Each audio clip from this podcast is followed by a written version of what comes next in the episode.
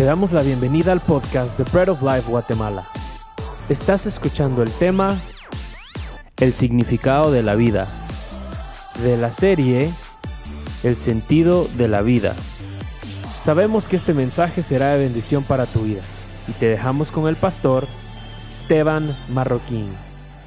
Estamos descifrando, tratando de entender cuál es el verdadero sentido, cuál es el verdadero significado de la vida. Y no sé si ustedes, tal vez todos los que están acá, todos los que me están escuchando, alguna vez en sus vidas se hicieron estas preguntas. ¿Por qué estoy aquí en la tierra?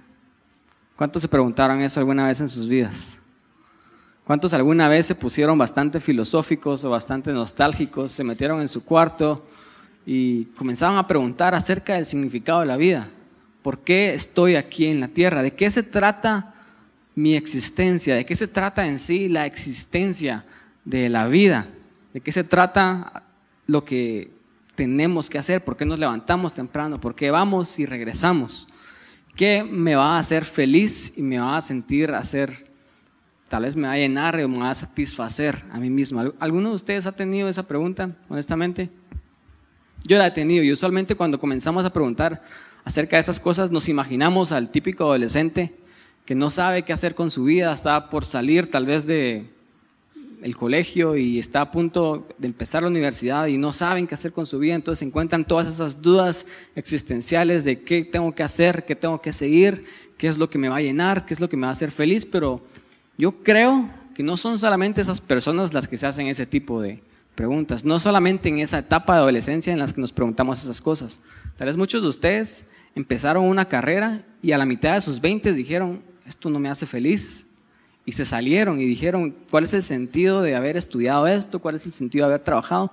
Muchos de ustedes tal vez estaban muy decididos acerca de lo que querían en la vida. Es decir, muchos de ustedes en su adolescencia, en sus 20, dijeron, yo quiero ser esto y esto es lo que voy a perseguir porque esto me va a hacer feliz. Pero ahora que tienen 30, que tienen 40 años y que lo alcanzaron ya y que ustedes ya lo tienen, tal vez ustedes se dan cuenta de que eso al final de cuentas no los hizo feliz. Es decir, yo pensé y me pasé toda mi vida luchando en querer ser un doctor y ahora que lo soy, miro que esto no me llena, no me hace feliz. Yo creo que estas preguntas son válidas y las hacemos todos. No es solamente el adolescente, sino es la persona que está en sus 20, la persona que está en sus 30, la persona que está en sus 40, 50, 60 y voltea a ver atrás y dice, nada de lo que yo perseguí, que se pregunta estas cosas. Yo creo que sí, todos tal vez no las, no las hacemos de una manera audible, es decir, no las escribimos o no venimos y las decimos tal vez en una conversación con otra persona, pero sin duda yo creo que todas estas preguntas están en nuestra mente. Constantemente estamos tratando de encontrar significado a la vida, significado a nuestra existencia. Y yo creo que las personas de todo el mundo, de hecho, si nosotros miramos a nuestro alrededor, muchas religiones tratan de explicar cuál es el significado de la vida, el significado de tu existencia. Muchas eh, filosofías, muchas formas de pensar, no solamente las religiones, hay muchas, eh, no sé, muchos estudios acerca de qué es lo que hace que el hombre se sienta lleno, qué es lo que la persona se pueda hacer satisfecha y tal vez todos tienen una respuesta diferente y parece como que no nos podemos poner de acuerdo en cuál es la respuesta. Y cuando se trata acerca del significado de la vida, nosotros pasamos nuestros días en una rueda de hámster, corriendo frenéticamente, corriendo, cansándonos, esforzándonos, pero yendo a ningún lado. Yo con el fin de prepararme para esta prédica me puse a ver videos en YouTube acerca de hámsters corriendo en ruedas y es bastante De hecho me, encontré con varios, así como esto, me encontré con videos donde solo hay un hámster corriendo, videos donde hay dos y usualmente nosotros nos pasamos así la vida, nos pasamos esforzando, corriendo y si se dan cuenta en esta rueda solo cabe uno. Y nosotros en la búsqueda de la felicidad de nuestra vida, en esa búsqueda muchas veces no caben más personas. Y pensamos que solo yo tengo que ser feliz a expensas del otro que quiere entrar a la rueda y quiere volver a ser feliz. Vi videos donde tal vez solo está un hámster corriendo y corre tan, tan rápido que la rueda comienza a dar vueltas más rápido de lo que él puede correr y sale disparado. Es como bastante chistoso, pero tal vez puede ser algo que nos pasa en la vida. Ya lo puedes quitar a ver porque se están distrayendo mucho. En la vida a veces corremos tan rápido y acumulamos tantas cosas, tal vez llegamos a alcanzar el éxito solo para darnos cuenta que todo lo que nosotros logramos no lo podemos sostener. Y la vida comienza a dar más vueltas rápido de lo que nosotros podemos correr y salimos disparados y nos caemos y nos pasa algo, nos quemamos, nos frustramos, nos enfermamos o lo perdemos todo. Y cuando estamos en esa posición decimos, ¿cuál fue el sentido de haber esforzado, de haberme esforzado tanto? Pasé los últimos 10 años de mi vida trabajando en este empleo solo para que me despidieran. Y ahora estoy empezando nuevamente de cero. No sé si ustedes empiezan a, se empiezan a sentir identificados con los hámsters, pero si nosotros pudiéramos, él ha vivido confesiones de un hámster, qué es lo que él piensa acerca de la vida que él ha vivido y cómo él ha estado encerrado en una jaula, corriendo en una rueda sin sentido, esforzándose sin llegar a ningún lado. Yo creo que el hámster diría lo siguiente, y de hecho lo apunté, porque me puse bien filosófico, y dice, el hámster probablemente diría, honestamente me siento como un tonto. Pensé que tanto esfuerzo, tanto correr me llevaría a algún lado. Pensé que esta bola me llevaría a algún lugar, pero realmente no, me, no hizo eso, no me llevó a ningún lado. A veces me caí, me cansé y fue todo por gusto. Y si nosotros nos ponemos tal vez a pensar lo que nosotros hemos tratado de hacer en nuestra vida, las veces que nosotros hemos pensado que las cosas que perseguimos nos van a hacer feliz, solo para darnos cuenta que o es imposible llegar ahí, o si llegamos ahí, lo obtuvimos, lo perdimos y no nos hicieron feliz, diríamos, la vida no tiene sentido. Tal vez muchos dirían, como el hámster, yo creo que esto es una conspiración y esa rueda la pusieron ahí personas que dominan el mundo solo para entretenernos. Persona, muchas veces es cierto. A veces comenzamos a, a, pensar todas estas cosas, pero hay una persona mucho más sabia que un hámster que también se puso a filosofar acerca de cuál es el verdadero significado de la vida. Una persona que fue lo suficientemente inteligente y sabia como para ver a su alrededor y ver que todos están en la búsqueda de la felicidad, en la búsqueda de encontrar un significado y un sentido de vida. Esta persona se llama Salomón y él escribió un libro que se llama Eclesiastés. ¿Cuántos han leído aquí Eclesiastés? Es un libro bastante extraño, por no decir otra palabra. A veces puede ser, se puede ver como un libro bastante deprimente. Y Salomón empieza escribiendo este libro en, en Eclesiastés 1 del 1 al 2, él dice las siguientes palabras en la versión nueva traducción viviente. Dice, estas son las palabras del maestro, hijo del rey David y gobernante de Jerusalén.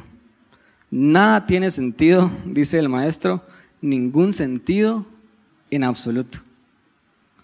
Este fue el resumen inicial de las confesiones de lo que Salomón pensaba acerca de la vida en ese momento. Y déjenme escribirles, un, déjenme hablarles un poquito acerca de Eclesiastés. Eclesiastés fue escrito por Salomón, probablemente tiene más o menos unos 3.000 años de antigüedad, casi 3.000 años de antigüedad.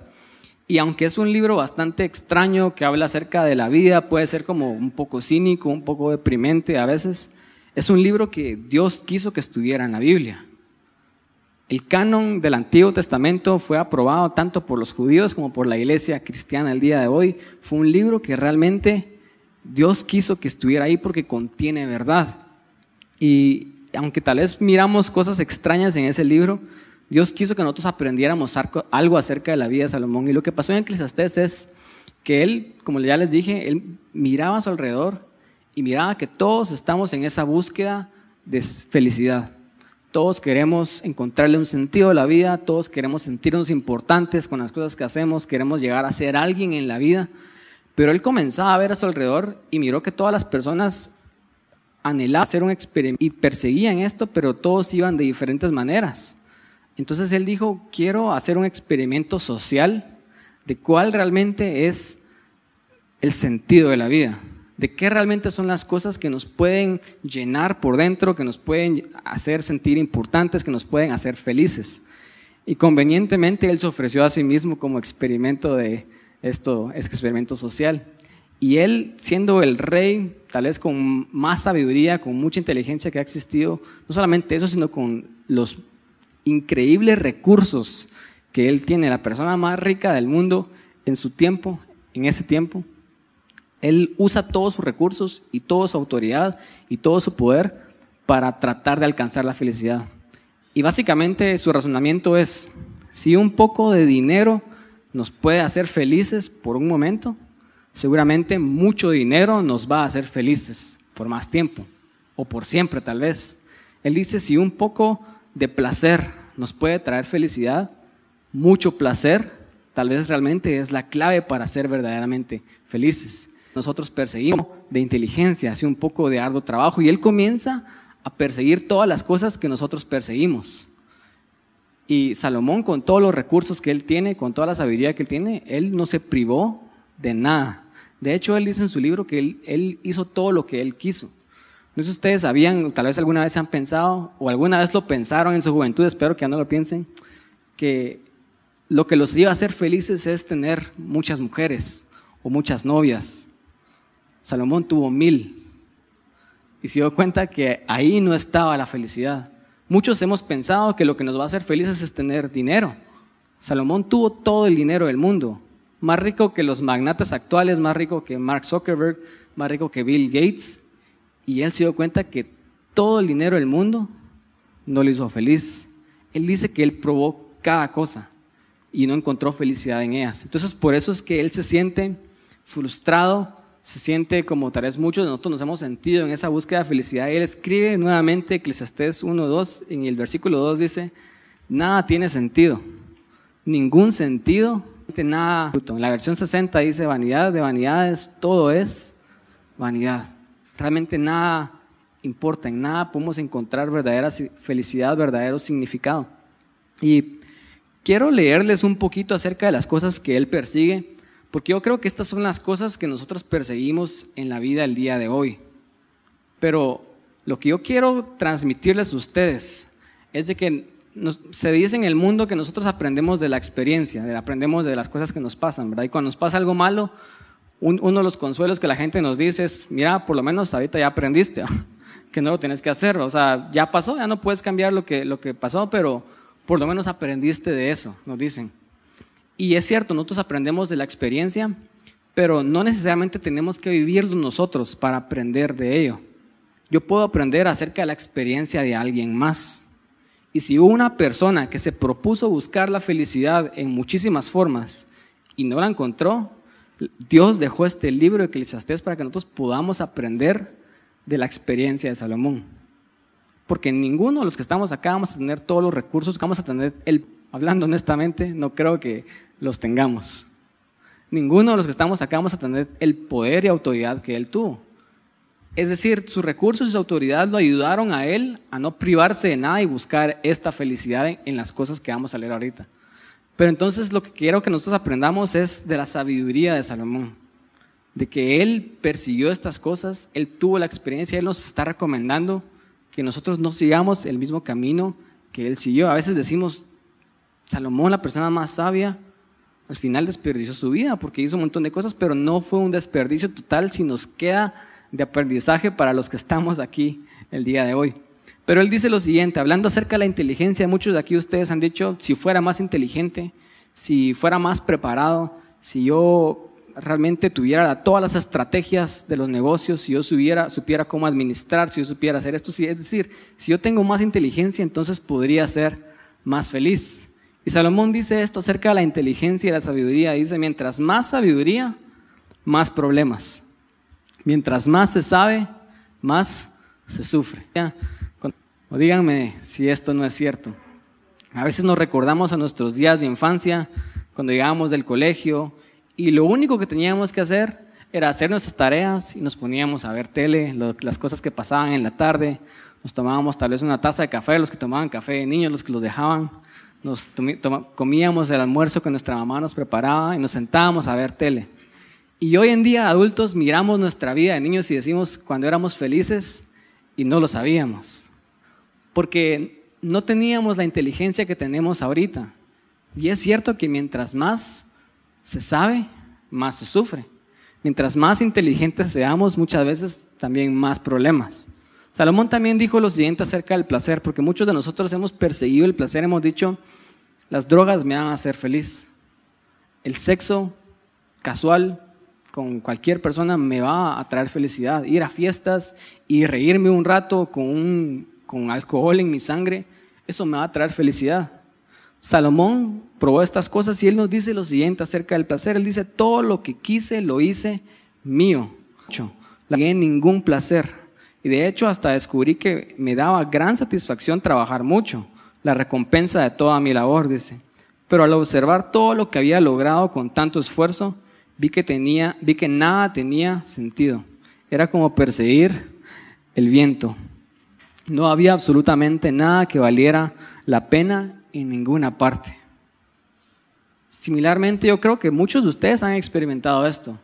Muchos de ustedes han ido tras el placer solo para darse cuenta que por 10 segundos los hizo felices, por una hora tal vez lo más, por si muchos de ustedes creyeron que eran felices por un año, pero realmente el, todo el dinero, todo el placer que ustedes persiguieron, al final de cuentas dieron cuenta que no los hacía felices. Salomón nos está diciendo que todo el placer que él pudo experimentar, él no se privó de nada. Aún así, él dice, esto es como perseguir el viento, esto es como perseguir la nada. Hablando de la sabiduría, Salomón dice lo siguiente, pues el sabio puede ver hacia dónde va, pero el necio camina a oscuras. Es decir, si podemos oficio en ser sabio. Cuando somos sabios, no caminamos a oscuras. Cuando somos sabios, podemos ver hacia dónde vamos, podemos tomar mejores decisiones. El necio es el que actúa sin pensar. El sabio es el que mide las consecuencias de las acciones que hace. Eso es lo que se está refiriendo Salomón. Y es cierto, eso es un beneficio acerca de la sabiduría, pero él dice lo siguiente, sin embargo, me di cuenta de que el sabio y el, y el necio tienen el mismo destino. Al final los dos mueren. Como esos memes que nosotros miramos en internet de un esqueleto que dice persona que hizo esto, persona que no hizo esto. Y al final los dos tienen el mismo final. Y eso es lo que está diciendo Salomón. Los dos mueren. Así que me dije, ya que voy a terminar igual que el necio, ¿De qué vale toda mi, sabiduría? Nada, esto tiene sentido, pues tanto el sabio como el necio van a morir. Y al sabio no se le recordará más que al necio. En los días futuros ambos serán olvidados. Estoy sonando como bastante deprimente el día de hoy, pero créanme que todo esto tiene un fin y de todo esto nosotros podemos aprender. Salomón también que que el trabajo lo iba a hacer feliz. Como muchas veces nosotros pensamos que el esforzarnos, el llegar a un estatus y que la gente me diga licenciado, doctor, me digan jefe, me digan esto, me vienen con respeto, eso nos va a hacer felices. Como decir, voy a trabajar porque eh, con el fruto de mi trabajo yo puedo obtener esto y esto va a añadir a quien yo soy. Salomón también pensó de la misma manera y él se esforzó en trabajar, pero él dijo lo siguiente acerca del trabajo. Él dijo, algunas personas trabajan con sabiduría, conocimiento y destreza, pero luego tienen que dejarle el fruto de su labor a alguien que no ha trabajado para conseguirlo y esto tampoco tiene sentido y no solamente no tiene sentido, sino es una gran tragedia. Yo conozco a muchas personas que se han matado, se han cargado por trabajar toda su vida, han acumulado éxito, riquezas, solo para no enseñarle a su familia cómo administrar las riquezas y sus hijos, su familia, se aprovechan del esfuerzo del padre y lo malgastan todo y lo pierden todo. Vivir, hemos visto esos casos, tal vez nos ha tocado a nosotros vivirlo, pero es porque vivir nuestra vida enfocados en trabajar por obtener los frutos del trabajo tampoco es el sentido de la vida. Tanto esfuerzo solo para que se lo des a alguien que no trabajó por ello. Es cierto, tal vez ese alguien es tu hijo, pero si tal vez ese alguien puede venir y malgastar todo tu esfuerzo. ¿Y a dónde se fue todo tu trabajo? Se fue al aire. Y después sigue añadiendo Salomón en el versículo 22, entonces, ¿qué gana la gente con tanto esfuerzo y preocupación en esta vida? Dice, sus días de trabajo están llenos de dolor y angustia. Ni siquiera de noche pueden descansar la mente. Nada tiene sentido. Personas que han alcanzado el éxito a través de su trabajo, pero que no pueden descansar en la noche. no pueden llegar a sus casas tranquilos y disfrutar de todo lo que tuvieron. Personas que tal vez tienen mansiones, tienen grandes carros, pero no tienen la paz para disfrutar de todas esas cosas. Están siempre trabajando, pensando en las cosas que tienen que hacer mañana, se esfuerzan, se levantan temprano si es que duermen o pasan noches disfrutando por todo lo que tienen que hacer. ¿Cuál es el fin del trabajo si no lo podemos disfrutar? Dice Salomón. Muchos de nosotros pensamos que el poder, el alcanzar una posición social alta, el llegar a un estado en que las personas nos respeten, el llegar a un lugar en el que podemos dar órdenes y mandar y todos tienen que hacer lo que nosotros decimos, pensamos que eso es el significado de la vida, pero Salomón dijo esto acerca del poder. Yo sé que son un montón de versículos, pero creo que nos están ayudando, ¿verdad? Sí. Salomón dijo lo siguiente acerca del poder, es mejor ser joven, pobre, pero sabio, que ser un rey, necio, un, rey viejo y necio que rechaza todo consejo. Es decir, es mejor que seas una persona joven, pero que seas sabio, que seas alguien que está en un puesto de autoridad, que está tan cegado por su orgullo que ya ni siquiera recibe consejo. Comete un montón de malas decisiones porque dice, se hace lo que yo quiero y punto, porque yo soy el que mando.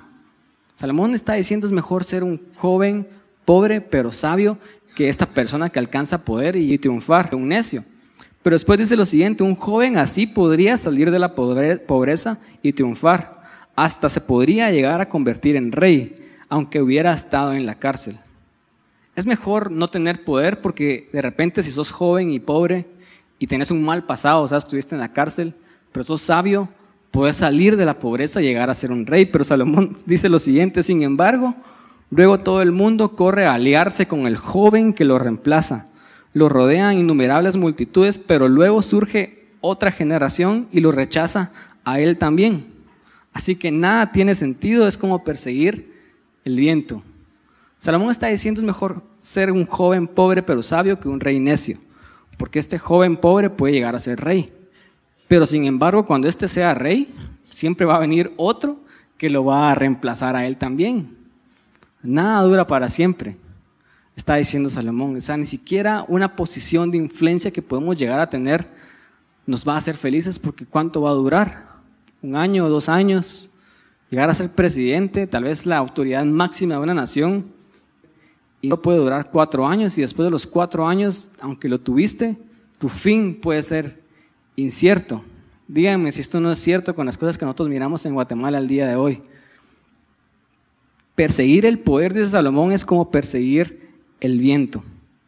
Después habla acerca de la justicia, porque muchos pensamos que el ser buenos, el ser justos, eso nos va a traer felicidad. Y Salomón dice, y eso no es todo lo que carece de sentido en este mundo, dice. En esta vida a las personas buenas se les suele tratar como que si fueran malvadas y a las malvadas se les trata como que si fueran buenas y eso no tiene sentido. Porque a veces les decimos, bueno, por lo menos yo voy a ser una buena persona, me voy a esforzar en ser bueno y vas por la vida tratando de hacer bien, pero te siguen tratando mal. Y decís, pensé que iba a cambiar mi situación, ahorita dejé de hacer cosas malas, me enfoqué en ser bueno y la gente me sigue tratando como que si aún fuera malo. Porque en esta vida tratan a los buenos como que son malos y a los malos como que son buenos. Y Salomón dice, y nada tiene sentido. Hablando del talento, hablando y pensando acerca de que si soy Salomón, me esfuerzo, si mejoro, si soy el mejor del mundo, entonces voy a ser feliz. Salomón dice lo siguiente, observé algo más bajo del sol. El corredor más veloz no siempre gana la carrera y el guerrero más fuerte no siempre gana la batalla, dice. Los sabios a veces pasan hambre y los habilidosos no necesariamente son ricos. Los bien instruidos no siempre tienen éxito en la vida y al final todo depende de la suerte, de estar en el lugar correcto en el momento oportuno. La gente, puede, la gente nunca puede predecir cuándo vendrán tiempos difíciles. Como los peces en la red o los pájaros en la trampa, la gente queda atrapada por tragedias repentinas. Salomón está diciendo que nosotros podemos ser los mejores en lo que hacemos, pero aún así alguien más va a obtener el trabajo porque es hijo o es conocido o es primo de ese alguien más. Podemos tener la mejor empresa, pero tal vez le van a dar favor al que yo conozco. Le van a dar favor al que estuvo ahí en el tiempo oportuno. Al final hay muchas cosas en esta vida, dice Salomón, que no dependen a hacer azar, dice, buenos seamos. Sino hay muchas cosas en la vida que tienen, simple y sencillamente dependen del azar, dice Salomón, dependen de la suerte, de estar ahí en el momento oportuno. Y de hecho termina diciendo que la gente nunca puede predecir cuándo vendrán tiempos difíciles. Tal vez hemos sido esas personas que hemos, nos hemos esforzado en ser los mejores, pero nunca pudimos prever que iba a venir una situación a nuestra vida que nos iba a quitar todo lo que nosotros obtuvimos con nuestro esfuerzo. Es decir, yo me esforcé por llegar acá y obtuve todo este dinero, pero se me enfermó mi mamá, se me enfermó mi papá, y todo el esfuerzo de mi habilidad ahora se me fue por una tragedia repentina que vino a mi vida. Salomón dice, si nuestra vida se trata acerca de perseguir el talento, eso tampoco nos va a hacer felices. La vida no se trata acerca de eso. Y por último, hablando acerca de la educación, tal vez muchos aquí hemos dicho, cuando sea un licenciado, cuando tenga un doctorado, cuando saque tantas maestrías, cuando yo siga aprendiendo, cuando yo siga siendo una persona más inteligente, yo siga creciendo, entonces yo voy a hacer el versículo. Salomón da un último consejo casi al finalizar Eclesiastés en el, en el versículo 12, el capítulo 12, dice, pero ahora, hijo mío, déjame darte un consejo más.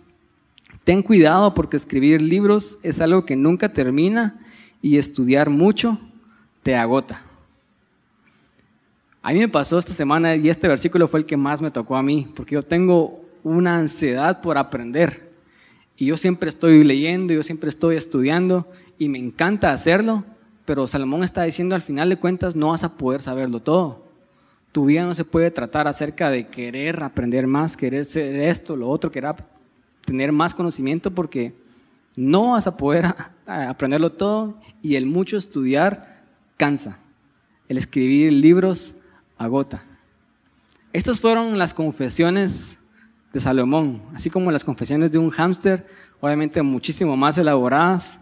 Salomón está, sintiendo, está diciendo que no hay sentido absoluto en la vida cuando nosotros perseguimos estas cosas. Salomón es la persona más sabia un poco de existió en este mundo.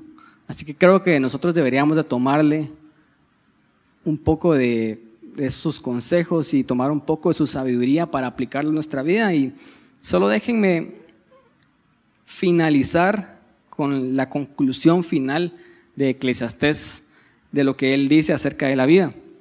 Porque él empieza diciendo que nada tiene sentido, todo es vanidad de vanidades, pero él termina diciendo, y en Eclesiastés 12:13 dice lo siguiente, aquí culmina mi relato. Y mi conclusión final es la siguiente.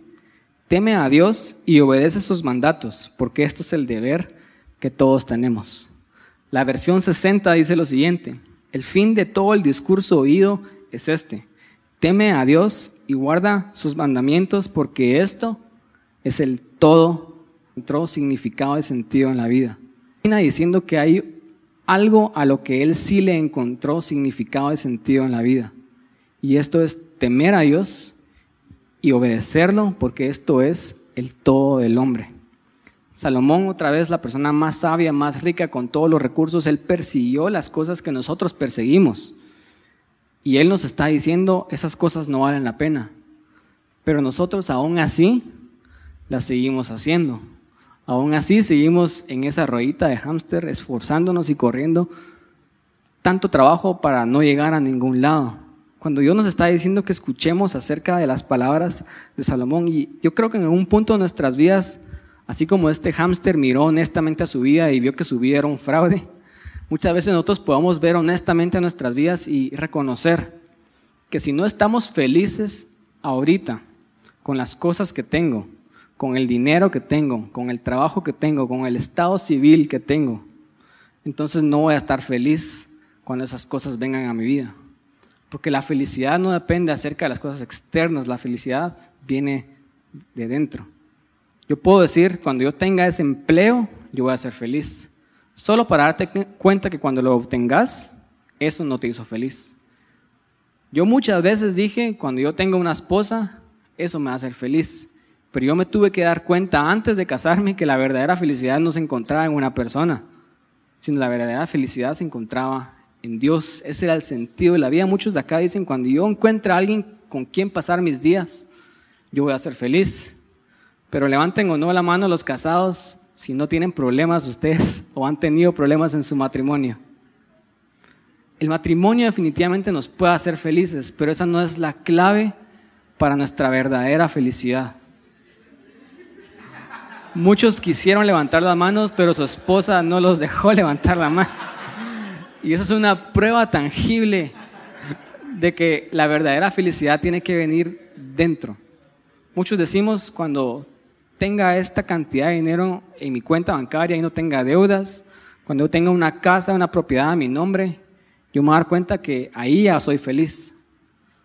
Muchos de acá tal vez firmamos ese contrato de comprar una casa o meternos a un compromiso de comprar una casa a 20, 25 años y eso por un momento trajo felicidad, pero ahora te das cuenta, tal vez cinco años después, que ya no puedes dejar de trabajar, porque si dejas de trabajar vas a perder la casa que un momento pensaste que te hizo feliz y ahora tienes que pagar luz, agua, servicios, internet, tienes un montón de responsabilidades más y de hecho cuando estabas ahorrando para dar ese enganche, ahora ya no has podido ahorrar nada porque todo tu dinero se está yendo en mantener tu casa.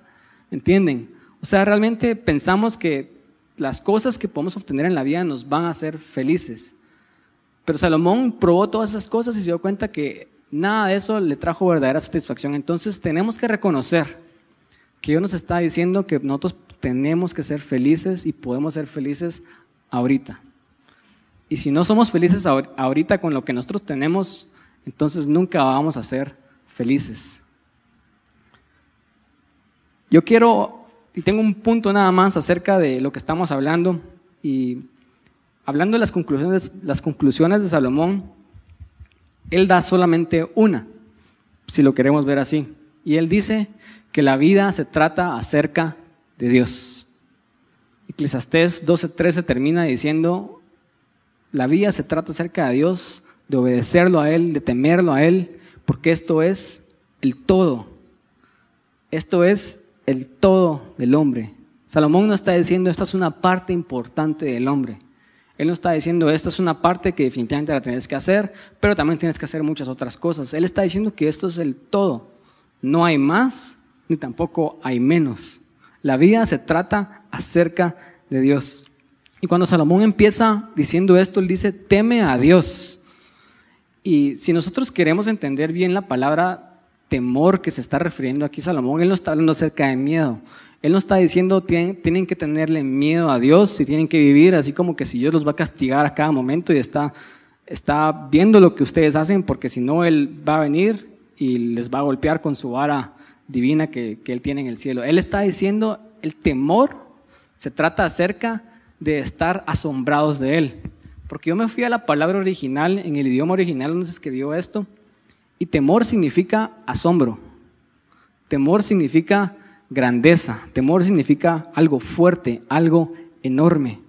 Salomón está diciendo, tenemos que vivir nuestra vida en un estado en donde estamos asombrados de quién Dios es. Básicamente lo que Salomón está diciendo, porque para nosotros estar asombrados de una persona tenemos que primero conocer a la persona, ¿o no? Yo puedo haber escuchado cosas de la persona, pero hasta que realmente yo conozco íntimamente a la persona, yo puedo venir y decir, wow, esta persona es increíble. Salomón está diciendo que el significado de la vida se trata acerca de Dios, pero primero es acerca de tener una relación íntima con Dios. Y cuando tenemos una relación íntima con Dios, el resultado obvio es que vamos a estar asombrados de quién Él es. Vamos a vivir nuestras vidas en completo asombro de su bondad, de lo mucho que Él nos ama, de lo increíble que es, porque Él murió por nosotros y cómo Él cree en nosotros y cómo Él no se rinde con nosotros y cómo Él realmente es esa persona y ese modelo a seguir, que simple y sencillamente yo lo quiero obedecer y yo quiero caminar con Él y yo quiero estar con Él. Salomón no está hablando de temor, de tener miedo, Él está hablando de temor, de vivir en asombro de quién Dios es. De hecho, la versión traducción actual dice, el sentido de la vida se trata acerca de alabar a Dios, dice, y obedecerla. El sentido de la vida es nosotros caminar, levantarnos todos los días y decirle a Dios, Dios, gracias por este día. Este trabajo no mucho me gusta, pero gracias por este trabajo y gracias porque yo no tengo mi felicidad de este trabajo, sino tengo mi felicidad de quien tú sos. Señor, te doy gracias porque yo estoy tal vez pasando una, una, situación difícil en mi vida, pero mi felicidad no depende de lo que yo estoy pasando ahorita. Mi felicidad no depende de las cosas externas que me pasan, de las cosas que no tengo, sino mi felicidad depende de quién eres tú y qué tú dices de mí. Es vivir en ese estado completo de alabanza con Dios. Básicamente lo que Salomón está diciendo en la vida se trata acerca de tener una relación íntima con Dios. De ir por la vida hablándole a Dios y sabiendo que Él está ahí para cualquier cosa que te pase. Yo creo que las cosas que leímos acerca de la confesión de Salomón, tal vez la inteligencia, el poder, el trabajo, el talento, la educación, todas esas cosas son buenas. Pero esas cosas no vienen antes que Dios. Esas cosas pueden venir después. Pero esas cosas no dependen acerca, esas cosas, perdón, nuestra felicidad no depende acerca de estas cosas. Y Salomón dice, el sentido de la vida se trata acerca de Dios, de temerlo, a de vivir en asombro completo de Él y después de obedecer sus mandamientos. Y si se dan cuenta, este es el orden correcto. Salomón no dice se trata acerca de obedecer a Dios y después temerlo, sino se trata acerca de temerlo y después obedecerlo, porque si lo cambiamos el orden y nos enfocamos en obedecerlo a Él, nos estaremos enfocando en tener una religión en decir yo tengo que hacer estas cosas porque la Biblia dice que las tengo que hacer.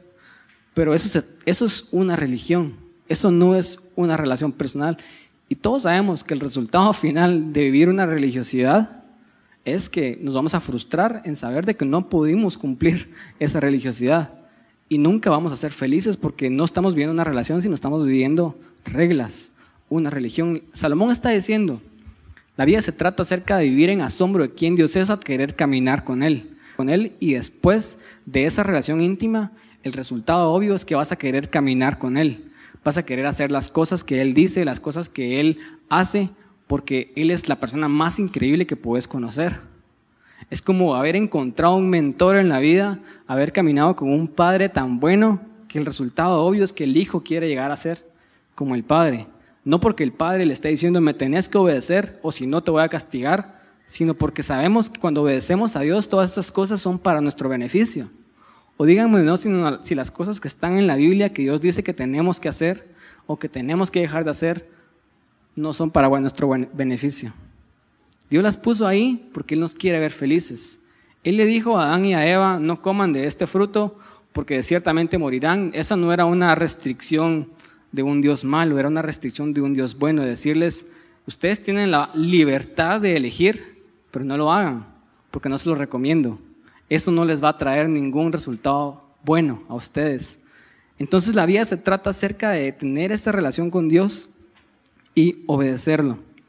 Pero yo creo que, y lo he dicho anteriormente, en esta vida y nosotros tendemos a desenfocarnos y yo creo que también la vida es, se trata también acerca de enfoque. Nosotros nos desenfocamos, ¿por qué? Porque hoy domingo nosotros venimos acá y escuchamos que la vida se trata acerca de Dios. Y nosotros decimos, qué increíble mensaje, yo quiero vivir de esa manera.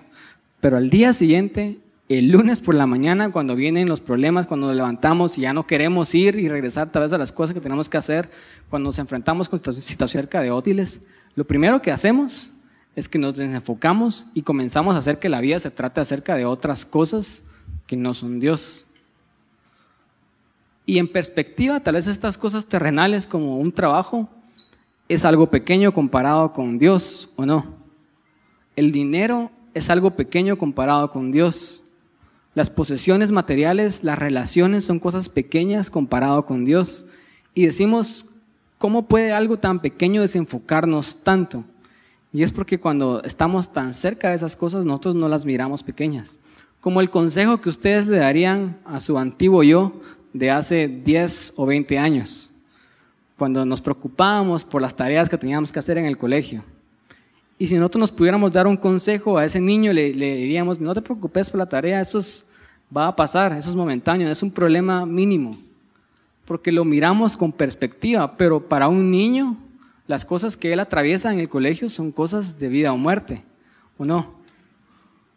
A veces son de vida o muerte, ¿verdad? Cuando hay cosas bastante más graves, pero porque las cosas cuando las miramos, hacemos una perspectiva más alta, ya no las miramos tan pequeñas, pero el problema de nuestras vidas es que nosotros hacemos las cosas pequeñas como que si fueran las cosas grandes. Miramos las cosas temporales como que si fueran eternas. Nos, preocupamos por quiénes vamos a ser en esta vida, cuando es más importante quiénes vamos a ser en la vida eterna, o con quién vamos a estar, o a dónde vamos a ir en la vida eterna. Esas son preguntas más importantes. Pero nos desenfocamos porque las miramos tan de cerca y no estamos de cerca con ese Dios que es grande, que nos ayuda a enfocarnos en las cosas que importan. Si queremos encontrarle sentido a esta vida, yo creo que tenemos que considerar la eternidad. Porque todas las cosas importantes son las cosas que pasan en la eternidad. El dinero que estás haciendo ahorita, aquí se va a quedar. Tu título, tal vez si tu familia es buena o trabajas, lo van a poner en tu lápida, pero ahí se va a quedar las cosas por las cuales trabajaste, te esforzaste tanto, alguien más tal vez las va a disfrutar sin haberlo trabajado. Pero las cosas que son eternas, Dios y sus mandamientos, esas son las cosas que importan, porque esas son las cosas que van a perdurar. Cuando me refiero acerca de Dios, no estoy diciendo que nos despreocupemos del trabajo y que no hagamos nada y que vivamos vidas que vivamos acostados todo el día, porque al final de cuentas nada tiene sentido, sino estoy diciendo que invertir en las cosas de Dios es invertir también en las personas a nuestro alrededor, invertir en el legado que podemos dejar en las personas que están a nuestro alrededor. Mi papá tuvo una cosa bien clara y lo que pasó con su muerte, para mí clarificó un montón mi propósito, porque yo me di cuenta que las cosas que importan en la vida es Dios y buscarlo a Él y obedecerlo a Él. Porque esas son las cosas que construyen un legado inclusive en los que se quedan después de nosotros. Y hoy mi papá está sembrando, está cosechando frutos de lo que Él sembró acá. Hoy la iglesia puede continuar y nosotros podemos recibir de Dios porque Él se enfocó en las cosas eternas. Las cosas que importan son las cosas que pasan en la eternidad. Lo que importa en la eternidad, otra vez, solo para seguir hablando acerca de esto, no es el ingreso, no es la amistad, no es la fama, no es el placer. Estas cosas están bien en sí mismas, o sea, tampoco son malas, pero estas cosas no van a sobrevivir a la muerte. Y es por eso que cuando yo baso mi felicidad, yo obtengo mi sentido de vida mi propósito, yo obtengo mi importancia de tener una relación con Dios y obedecer sus mandamientos, entonces yo voy a caminar con la vida lleno. Yo voy a caminar por la vida feliz. Y no importa si me quitas mi trabajo, no puedes quitar mi felicidad, porque mi felicidad no dependía de un trabajo.